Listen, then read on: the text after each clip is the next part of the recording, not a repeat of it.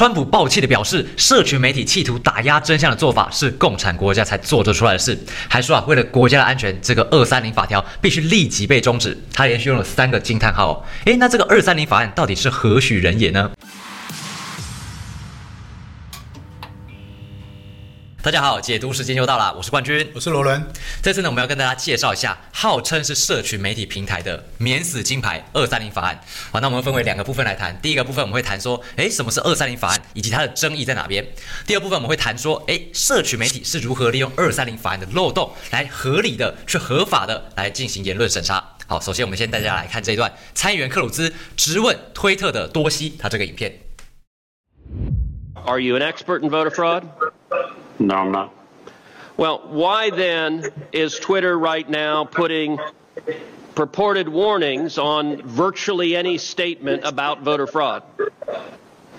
We're we're simply linking to a broader conversation so that people have more information. No, no, you're not. You put up a page that says, "quote Voter fraud of any kind is exceedingly rare in the United States." That's not linking to a broader conversation. That's taking a disputed policy position and you're a publisher when you're doing that. You're entitled to take a policy position, but you don't get to pretend you're not a publisher and get a special benefit under Section 230 as a result.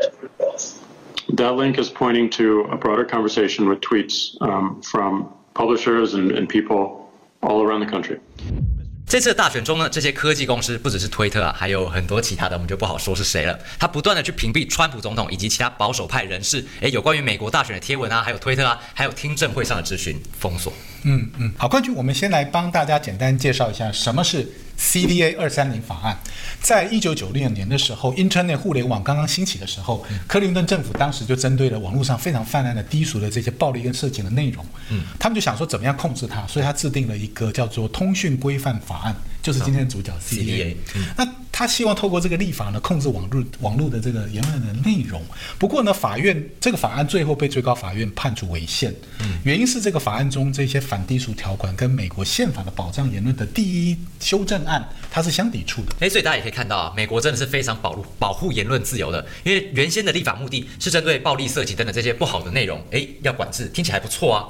不过，因为它违反了宪法赋予的言论自由的权利，所以它还是被废除了。啊，虽然法案被废除，其中的第两百三十条还是被保留下来了。它的意思是说，不管是谁在网络平台上发表了任何言论，都跟这个网络平台是没有关系的，网络平台不用负责任的。啊，这是第一个部分。那它还有第二个部分，赋予他们一些权利，就是这个网络平台呢，可以出自善意删除他们觉得诶令人反感、不恰当的内容。哦，那这是今天我们觉得争议最大的部分。嗯，冠军，你刚刚讲的里面有叫做善意。对，他可以善意的出自善意，善意去删除内容。但是说到善意，是谁来决定谁善谁恶？嗯，比如说这次的总美国总统大选，拜登的儿子哦，发生了电脑门的丑闻。对，可是呢，这个社群媒体选择了集体来屏蔽啊，他利用了这条法案删除了这些资讯的内容，所以你任何人都看不到拜登任何丑闻，不让你看到。所以这次呢，投票完之后，当选举的这个舞弊的海量证人跟证据。都出现的时候，哎，媒体也一面倒的说啊，没有证据啊。这个时候，媒体平台他们也联手起来，将所有所有的有关于选举舞弊的言论全部都贴上警语标签，然后屏蔽。对，就是媒体跟这个平台联手做这件事情嘛。哦，难怪人家说这个二三零法案是诶媒体社群媒体的免死金牌，因为他们都不用负责任嘛。是啊，所以你看哦，这就让那个社群媒体哦的权利几乎无限的上纲。一方面呢，你不用为平台上的发言负责，但是另外一方面，你又可以主观的控制社群上的内容。嗯那这都由那个平台的管理者来主观认定说说了算啊。这就是我们上次有谈论到呃，Twitter 啊、脸书啊、YouTube，他们不是在内部呃成立了一个所谓的 Task 的平台嘛，在听证会上。对，所以二三零法案也被认为啊，这个是社群媒体的保护伞。所以呢，你看这次的所有的关于社群平台这个言论的这个审查的争议点，也来自于这里，都来自于这个二三零法案。对对，所以在这次大选中呢，虽然有很明显的迹象说有可能有舞弊哦，哎，人证物证俱在。但是，哎呀，社群媒体还是可以很主观的认定，他们觉得这是假新闻，他们不喜欢呢，那就封锁他，或是减少推播啊，或者是诶删除他的这个贴文，都是可以的。哎，对，因为这个法律就是这样子保护他们的嘛。科技巨头诶公然的去控制言论自由，但人们却拿他没办法，因为有法律在保护他们。对啊，所以我们刚刚在那个克鲁兹的听证会上啊，啊，对那个推特的执行官多西说的话，我有一句话印象非常深刻哦。他说。到底是选谁选的你，让你来决定允许媒体报道什么，允许美国人民了解什么。这说的很好啊！你不是美国，你不是官员啊，你也不是出版商，你为什么可以控制平台上的言论呢？所以难怪川普总统也在推文上说，为了国家的安全，第二三零条必须被立即终止。二三零法案就像魔戒的诱惑，会让人迷失心灵。而且以最近的情况来看，很多他们认定是反感、不恰当的内容，可能很多都是事实哦。哎，不然我们接下来就举几个我们觉得很夸张的例子，来让各位看看由科技巨头展开的现代文字狱。对啊，冠军，你看啊拿到魔戒之后人就疯了。像这次美国总统大选，推特像发狂一样，疯狂般的不断的审查跟封锁。你看到那个鲍威尔大律师啊，在提交关于揭露二零二零年选举舞弊的诉状后，结果他的网站马上遭到推特的封锁。那之前呢，美国的海关跟边境的保护局局长马克摩根啊，他因为发布了一关有关于这个一则有关于美墨边境哦。这个筑墙之后呢，有效的哈阻止了人贩、杀人犯啊、性侵者跟毒品进入到我们的国家，哎，非常有效啊。嗯。结果呢，他这个政策很好啊，结果被推特冻结他账号，并且推特发了一封 email 给他，说你被冻结账号的原因是你的言论里面充满了仇恨行为而被冻封冻。哎，好。那宾州共和党参议员马斯特林亚诺召开有一。一场有关于二零二零的大选的欺诈的听证会，他的推特账号也被封了。嗯，所以川普总统说嘛，这种打压真相的做法，只有共产国家才会这么做啊。对，罗龙哥，我跟你讲，这个讲的都非常对。但是有一个，我觉得你漏掉了一个超级戏剧性的内容，嗯，就是刚刚前面已经有提到了，就是纽约邮报曝光拜登小儿子亨特的这个硬碟门事件，坑爹的电脑门啊。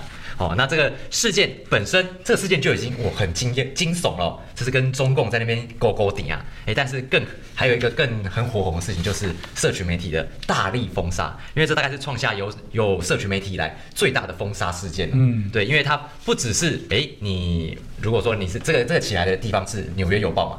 纽约邮报那时候刚出来的时候，大量转发的那些人就被封锁账号。嗯，那连纽约邮报的编辑也被封锁账号。到最后，他连你的私讯他都管得了你。你的你私讯跟朋友说，哎，你看亨特拜登有这个有这个丑闻，你赶快看一下，连接过去就连接失效。所以啊，你看，真的叫做选选举屏蔽选举舞弊专家，对吗？对，其实这样听起来好像你在中共管制下的微博一样嘛。那哎，我还没，其实我还没说完哦。刚刚这件事情之外。那个白宫的发言人也被封账号，哎，人家不是什么小咖，是白宫发言人，他代表国家去发布事情，结果你把人家封掉，那所以川普当然是不高兴啊，哎，那所以他川普就跟参议员霍利就发帖谴责。哎，推特跟这些社群媒体，他觉得你们这个是公开的去钳制言论自由，非常不行，并且催促要尽快的去调整或是废除二三零法条。嗯嗯，所以很多很多这个正义的声音就出来了。参议员的这个林赛啊，他在听证会的开场白就说了嘛，他说你们脸书跟推特并不是报纸，为什么你们对纽约邮报的拥有编辑跟控制权？嗯，对，对不对？根据这个二三零条款。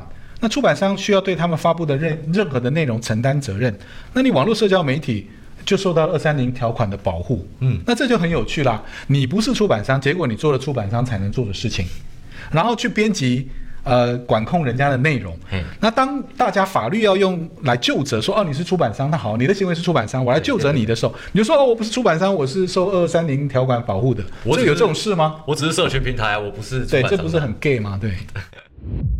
所以这些声称自己是网络平台的公司，诶，已经不再只是维持一个公共论坛的这样的作用了，它还对内容进行了控制还有调整。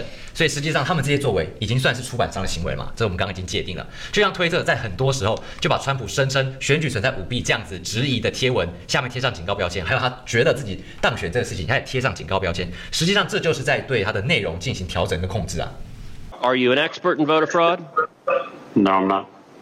Well, why then is Twitter right now putting purported warnings on virtually any statement about voter fraud? 对啊，所以你知道，我们随着社交媒体网络平台规模跟影响力越来越大，那是不是想想看，说我们现在人们获得资讯，呃的来源都是来自于这些平台啊？那问题就是说，这些平台如果都是拥有偏见跟有立场，那怎么办？所以套句 Fox 的王牌主持人说，Twitter、Facebook 这种行为根本就是大规模的审查嘛。嗯，好，这是规模之大，这是美国建国二百四十五年来从未经历过的，对我们所有人的言论自由造成的威胁。嗯，对，因为原本我们都觉得这种事情应该只会出现在共产国家、集权国家，像是中共嘛，但没想到现在，哎，连美国都发生了，是吃到中共口水吗？冠军，你知道，由于现在那个社群媒体啊，使用非常的普及啦，对很多台湾的朋友呀，你看我们都离不开这个社群社交媒体了。那你想想看，它也产生了一个新的问题，就是某种程度呢，也会让你的你的资讯来源被窄化了。诶，讲到这边就会有很多人觉得很 confused，因为诶，现在都是网络时代啦，资讯爆炸时代，为什么还会资讯窄化呢？是是这样，因为这些大科技公司大家知道，为了让呃你让我们的年度啊，在用它的时候年度增加，所以它用了一演算法，大家都知道，让你就是说你喜欢看什么就推给你，你越来越离不开它，让你看得越上瘾，那其实你就会忽略了很多重要的事情。啊，很多事情都被你忽略掉了。对这个事情，真的算是深有所感。因为其实你，例如你按个猫猫狗狗的赞，按个赞，你就发现，哎，越来越多贴文，怎么都是猫猫狗狗、猫猫狗狗，一直给你看，然后就一直看下去了。对对对，我我前几天就是刚好看到，呃，一只狗狗还蛮可爱的，就是谁去救狗，结果我一看，本来要查一个新闻，嗯，结果一看就看了一个小时，就看了好几十只狗啊猫，忘记原本要做什么事情。对，其实其实这个问题是蛮严重的，就是你忽略了重要的事情。是，那因为它就是让你成瘾嘛，所以它叫手机成瘾、网络成瘾这样。但是问题还不只是这样哦，更严重的是哦，其实像台湾，我们不是一直在反渗透、反红梅吗？对，对不对？那很多人就本来我们都长辈啊，很多朋友都在看红梅，嗯，那因为这样的演算机制也导导致他看只看红梅的内容。那你就看不到其他的不同的声音跟观点，在一个同温层里，那假新闻看得越来越多，因为红梅真的做了很多假新，大量的假新闻，那你就被他洗脑成平行世界了。对，从这边我们也可以知道啊，社群媒体也是利用这个方式啊，诶，真的影响一点都不简单。再搭配上我们刚刚所讲到的审查机制，完全可以做到一件事情，就是让一个人对社会、对世界、对每一件事情的看法，都是他们可以控制的。是啊，所以我我在这边还是要呼吁劝善一下哈，啊念一下哈，因为真的真的来说，媒体应该是作为呃这个社会的公器，不是不应该沦为政客或舆论的工具了。而社群平台这个时代是一个是个演变嘛，但是时候到了这个时候了，所以它不只是一个社群平台，它就是人们获得资讯的平台来源了，就像一个媒体一样。对，所以我记得有一段在网络上，我看到一个美国民众哦，他就访问他，他讲的很好，他说脸书拿走我的。个人的数据、私人的数据去卖给广告商，他赚了那么多钱，回头竟然再来限制我的言论自由，还决定我能看到什么，不能看到什么。对，所以川普那时候就发了一个推特，他就说大大科技公司和假媒体公司合伙打压真相，新闻自由已经不复存在，已经成为过去。嗯，啊，这就是为什么啊这些假媒体会拒绝报道二零二零的这个大选真实的情况还有数据，他们都不愿意去报道。那有关拜登之子亨特新闻呢，他们也不去报道。